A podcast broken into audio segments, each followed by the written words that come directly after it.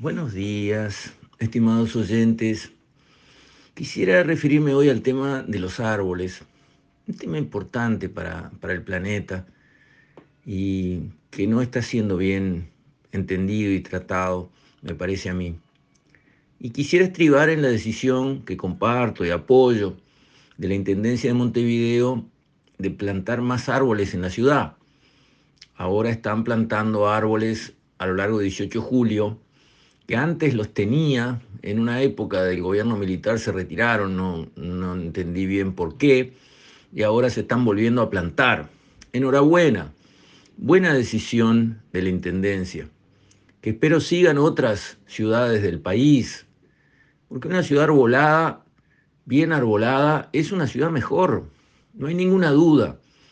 Eh, los árboles, aparte de que engalanan una ciudad, porque son lindos, aparte de eso, ayudan al ambiente, refrescan la temperatura que en las ciudades es más alta que en el medio del campo, porque obviamente con todo el concreto que hay, con toda la piedra que hay, el ladrillo que hay, todo eso recibiendo rayos del sol en verano, hace un efecto horno ¿eh? No solamente se calienta el sol, sino que se calienta todo ese material que calienta el aire alrededor.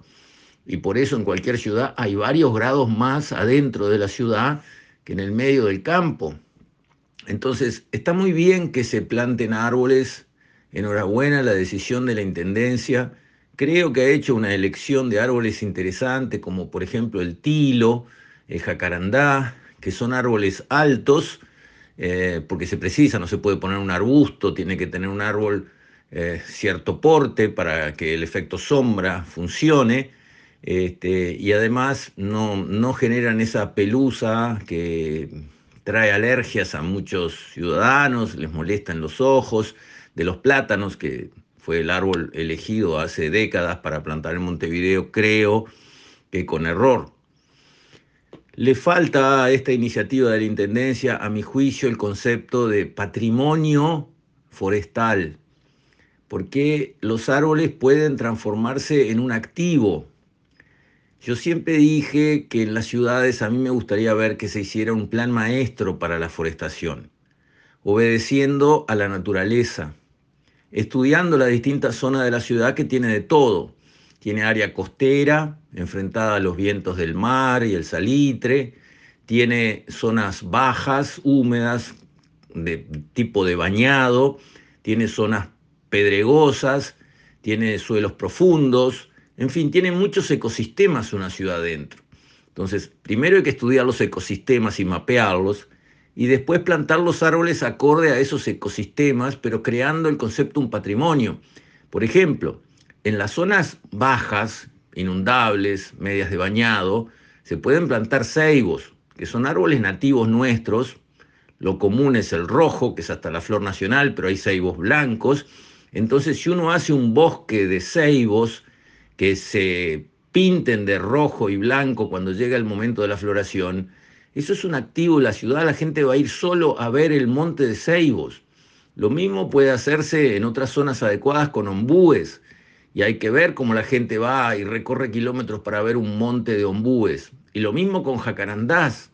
Precioso que una avenida tenga todo jacarandá a lo largo, porque cuando llegue el momento de la floración va a ser un espectáculo que la gente va a querer ver y fotografiar. Y así suma y sigue. Pero eso no está hecho así. No se hizo un plan maestro para decir, vamos a hacer grupos de árboles, vamos a plantar montes de tal especie en tal lado, tal otra especie en tal otra, porque 20, 30 años después vamos a tener una joya en cada uno de esos lugares, al tener un bosque de esa especie preciosa que está adaptada a ese lugar. Así hay que hacer, hay que estudiar primero, planificar después y ejecutar luego, en ese orden, no al revés. Bueno, parece que en el Uruguay nos cuesta, lo hicimos bien con nuestra forestación con nuestro proyecto forestal que nos plantó un millón de hectáreas, lo hicimos bien. Primero plan maestro, luego una ley de promoción, luego un proyecto con Banco Mundial para enfrentar los costos de esa iniciativa. En ese orden está bien y eso lo hicimos con la forestación a nivel nacional. Lo mismo hay que hacer en cada ciudad. Primero un plan maestro, forestar las ciudades, sí. ¿Qué árboles? ¿Dónde? ¿En qué densidad? ¿Cómo hay que cuidarlos? Eh, ¿Cómo hay que eh, mantenerlos? Etcétera, etcétera, etcétera. Después plantar según ese plan y después cuidar a lo largo de los años. Bueno, pero más allá de que eso no está hecho, porque no conozco ningún plan maestro de forestación en Montevideo, que ya a esta altura debería existir, eh, la iniciativa por lo menos de ponerle árboles a 18 de julio me parece buena y yo nunca tengo problema en reconocer si una idea me parece buena, venga de izquierda o de derecha. Esto es la batalla de las ideas, ¿correcto? No es un juntadero de votos, la batalla de las ideas. Y hay ideas buenas en todos lados. Simplemente hay que decir, esta es buena, esta otra no es buena. Y con eso mejoraremos todos, los que después votan a la derecha o los que después votan a la izquierda. No importa, pero hay que dejar atrás malas ideas y promover buenas ideas. Y el punto de vista de los árboles, yo creo que el mundo está en deuda con el tema de los árboles. En el mundo entero se han talado bosques desde hace miles de años los famosos cedros del Líbano, son legendarios. Fui al Líbano, yo fui al Líbano, no están. Las sierras, como nosotros llamaríamos en el Líbano, que estaban cubiertas de cedros, árboles enormes, que centenarios, fueron talados eh, imperio tras imperio para construir flotas, para construir naves, porque eran de muy buena madera, y naves y casas y, digamos, eh, activos, madereros de todo tipo, el hecho es que fueron talados. Y eso cambió el clima, porque claro, al existir una forestación en áreas grandes, todo cambia, la humedad del aire, cómo se mantienen las lluvias en el suelo, cambia todo el ecosistema y se vuelve más rico, se vuelve más productivo. Cuando uno quita todos los árboles, como pasó en el Líbano, pero también pasó en Europa, eh, va habiendo cambios. Por suerte, eso se está revirtiendo. En Europa, como he dicho otras veces, se deforestó Europa entera, le cortaron todos los árboles, primero para usar la madera, que a diferencia de nuestros montes nativos, que son talas, coronillas, molles, y que son árboles que miden tres metros con un tronco todo retorcido y por lo tanto no hay mucho que hacer más que leña para, para ese tipo de, de árbol. En Europa los árboles eran grandes, como los cedros del Líbano. Eran árboles importantes. Cuando se talaban daban muy buena madera. Se podían hacer barcos con esa madera y casas, de todo. Entonces se cortaron los árboles de Europa. En Francia, por ejemplo, lo que quedó fueron los montes que pertenecían al rey, donde cazaba el rey con su corte y por lo tanto no los podía tocar nadie, y cuando cayó la monarquía pasaron a poder del Estado los bosques del rey. Entonces ahí estaban los bosques que se mantuvieron, pero el resto fue cortado en zonas llanas y no pedregosas para la agricultura y en zonas de lomadas y de sierras como el Massif Central para hacer lugar para la ganadería. Bueno, ese proceso en Europa se está revirtiendo. Basta ir a ver. Por ejemplo, si uno va a San Giovanni Rotondo, Padre Pío, y uno ve las fotos de lo que eran esos conventos cuando todo empezó, al principio del 1900, uno ve las fotos y ve las sierras que estaban atrás del convento, estaban peladas, no tenían un arbolito, peladas, completamente peladas. Hoy uno ve, se para en el mismo lugar donde estaba tomada la foto, mira, la sierra sigue estando ahí obviamente, y está toda tapada de árboles. Eso pasó en unas pocas décadas. Y así está sucediendo a lo largo de toda Europa. Se ha plantado muchísimo, enhorabuena. En nuestro continente está sucediendo en algunas zonas lo contrario. ¿Por qué? Por la misma razón por la que Europa cortó sus árboles hace mil años, porque precisan estos países de su potencial para producir riqueza. Si nosotros dejamos intocadas millones y millones y millones de hectáreas, como por ejemplo el cerrado brasilero, que son 16 millones de hectáreas que no tienen árboles, tienen arbustos, y eso se queda totalmente intocado, Bueno, eso no genera riqueza para el país, por más bonito que sea y por más ambientalmente atractivo que sea. No genera riqueza para el país porque ahí no se generan puestos de trabajo, ahí no se genera eh, producción exportable, ahí no vienen industrias a procesar esa producción exportable, nada. Y los países en un momento de su historia necesitan dar esos saltos adelante porque tienen más población que quiere vivir mejor lo cual está bien, y es lo mismo que hizo Europa, absolutamente lo mismo, y lo mismo que hizo Estados Unidos, que tenía bosques enormes en la época de los indios cuando llegó la colonización, gigantescos bosques, planicies enteras con bosques contra los ríos como el Mississippi, y eso todo fue cortado. Después se forestó mucho eh, comercialmente, pero los bosques nativos fueron cortados cuando llegaron, digamos, las olas de colonización porque lo precisaban. Bien, esa situación de cortar bosques nativos está presente y está avanzando en todo el Chaco paraguayo, el Chaco boliviano, el Cerrado brasilero y muchas zonas de Argentina. ¿Está bien o está mal? Es necesario, porque bien o mal es un concepto difícil de definir en estos asuntos. El asunto es cómo hacerlo. Y ahí se ven que los distintos países tienen distintos marcos legales para hacer eso que tienen que hacer y que además va a suceder. El asunto es si se hace bien o se hace mal. Para mí, que he estudiado los sistemas legales en materia de bosque nativo de todos los países de la región, el mejor marco legal es el brasilero. El brasilero permite deforestar para hacer tierra para agricultura o para ganadería con normas bien inteligentes. Los brasileños tienen claro que la clave es el agua.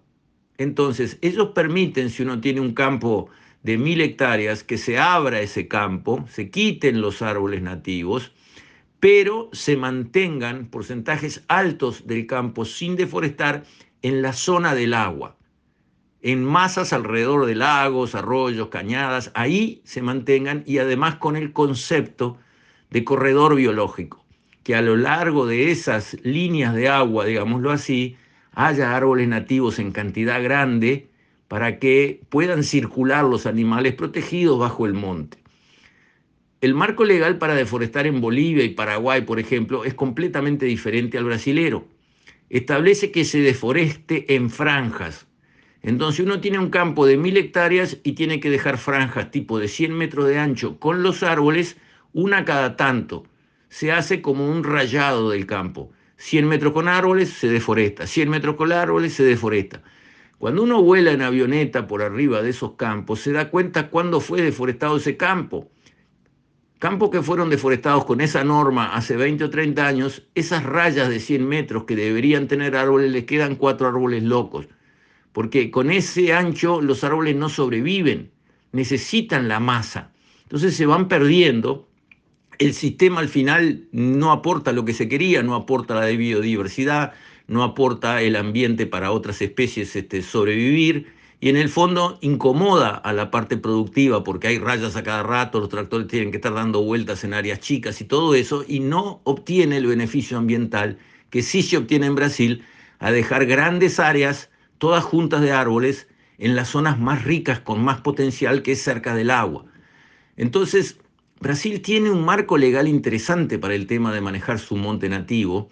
A medida que uno se acerca al, a la pre-Amazonia, digamos, que son millones de hectáreas, ahí solo se puede deforestar el 20% del territorio. O sea, queda el 80% de, en cualquier predio, eh, con todos sus árboles originales, y así tiene que quedar. esa es la ley de Brasil. Entonces, cuando yo veo que a Brasil lo ningunean, lo presionan, lo atacan por la Amazonia, porque hay deforestación ilegal. Sí, la hay, como hay cosas ilegales en todos los países del mundo, pero está sujeto a represión, está sujeto a multas terribles, está sujeto a crimen ambiental, con lo cual la gente va presa y no puede ser escarcelada, etcétera, etcétera. Entonces, y por otro lado, Brasil sí tiene que ganar más millones de hectáreas productivas como las tuvo que ganar Francia y las tuvo que ganar Estados Unidos. Entonces, creo que el tema de los árboles es un tema que en el mundo se debe poner sobre la mesa. El árbol es una herramienta, es un remedio al cambio climático, es una solución al problema del calentamiento global. Tener más árboles está bueno, se precisa, y en realidad se está plantando mucho árbol en el mundo entero. Bienvenido sea. Cuando se levantan los carteles de defensa contra el cambio climático, deberían ponerse los carteles de plantar más árboles. Sí, en algunos lados se van a quitar árboles existentes para poder hacer áreas agrícolas, pero en otras áreas donde no se puede hacer agricultura, como por ejemplo en todas las sierras, se pueden plantar árboles. En el Uruguay, por ejemplo, nos dimos una ley de promoción forestal, pagando 50% de subsidio a quien plantara un árbol en suelos de prioridad forestal, que son unos 4 millones de hectáreas. Pero dentro de suelos de prioridad forestal, en aquel momento, en los años finales de los 80, no pusimos los suelos 210 en el Uruguay, que son los casquetes de piedra de nuestras sierras. Esos no tienen prioridad forestal, pero eran los primeros que teníamos que haber plantado. Porque si yo planto un suelo 9, un suelo 8, de ahí puedo sacar una cosecha de cereales, por ejemplo. Pero arriba del casquete de piedra de una sierra no puedo crear una cabra. Bueno, plantamos los 8, plantamos los 9, plantamos los 7, pero los 10 no los plantamos. Son 250.000 hectáreas en Uruguay. ¿Por qué no los plantamos? Porque no fueron declarados de prioridad forestal. ¿Por qué no fueron declarados de prioridad forestal? porque los técnicos del momento consideraron que plantar allí era más caro y cosechar allí era más caro, lo cual es cierto, pero no importa, en Chile plantan colgándose de una linga, no en nuestras sierritas, en unas montañas de miles de metros de altura, plantan colgándose de una linga en paredes casi verticales de piedra y después cosechando también con lingas y con helicópteros. Y la cuenta cierra. ¿Por qué cierra la cuenta? Cierra la cuenta porque ese suelo que no produce nada no vale nada. Y si le ponemos una cosecha de árboles arriba, pasa a ser muy productivo, con ninguna pérdida de productividad alternativa.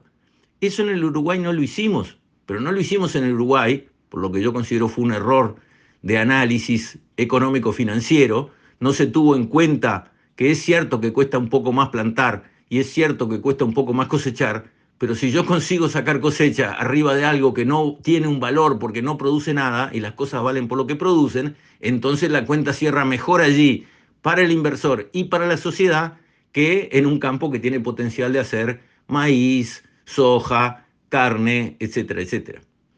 Ese concepto, ese análisis en el mundo está faltando. Hay que plantar muchos árboles como está pasando en las sierras que están en la zona de San Giovanni Rotondo, que se están plantando árboles en la sierra que estaban peladas, lo cual está haciendo bien. Le hace bien al planeta que haya árboles donde hoy no había y nunca más iba a haber, porque si en esas sierras peladas no se ayuda a la naturaleza plantándole los árboles allí que estaban hace mil años y que después desaparecieron, no van a volver. Entonces, bien por los árboles, bien por los que plantan árboles, bien por los que buscan que el planeta sea más verde, con mucho más árboles plantados. Eso es parte de la solución a los problemas ambientales y no de su eh, creación o de su agravamiento, como sí son otras prácticas que están marchando hoy en actividad en todos los países. Plantemos árboles, eso está bueno y bien por la Intendencia de Montevideo entonces que empieza con sus primeros arbolitos a ser plantados en 18 de julio. Y con esto, estimados oyentes, me despido. Hasta la próxima, si Dios quiere.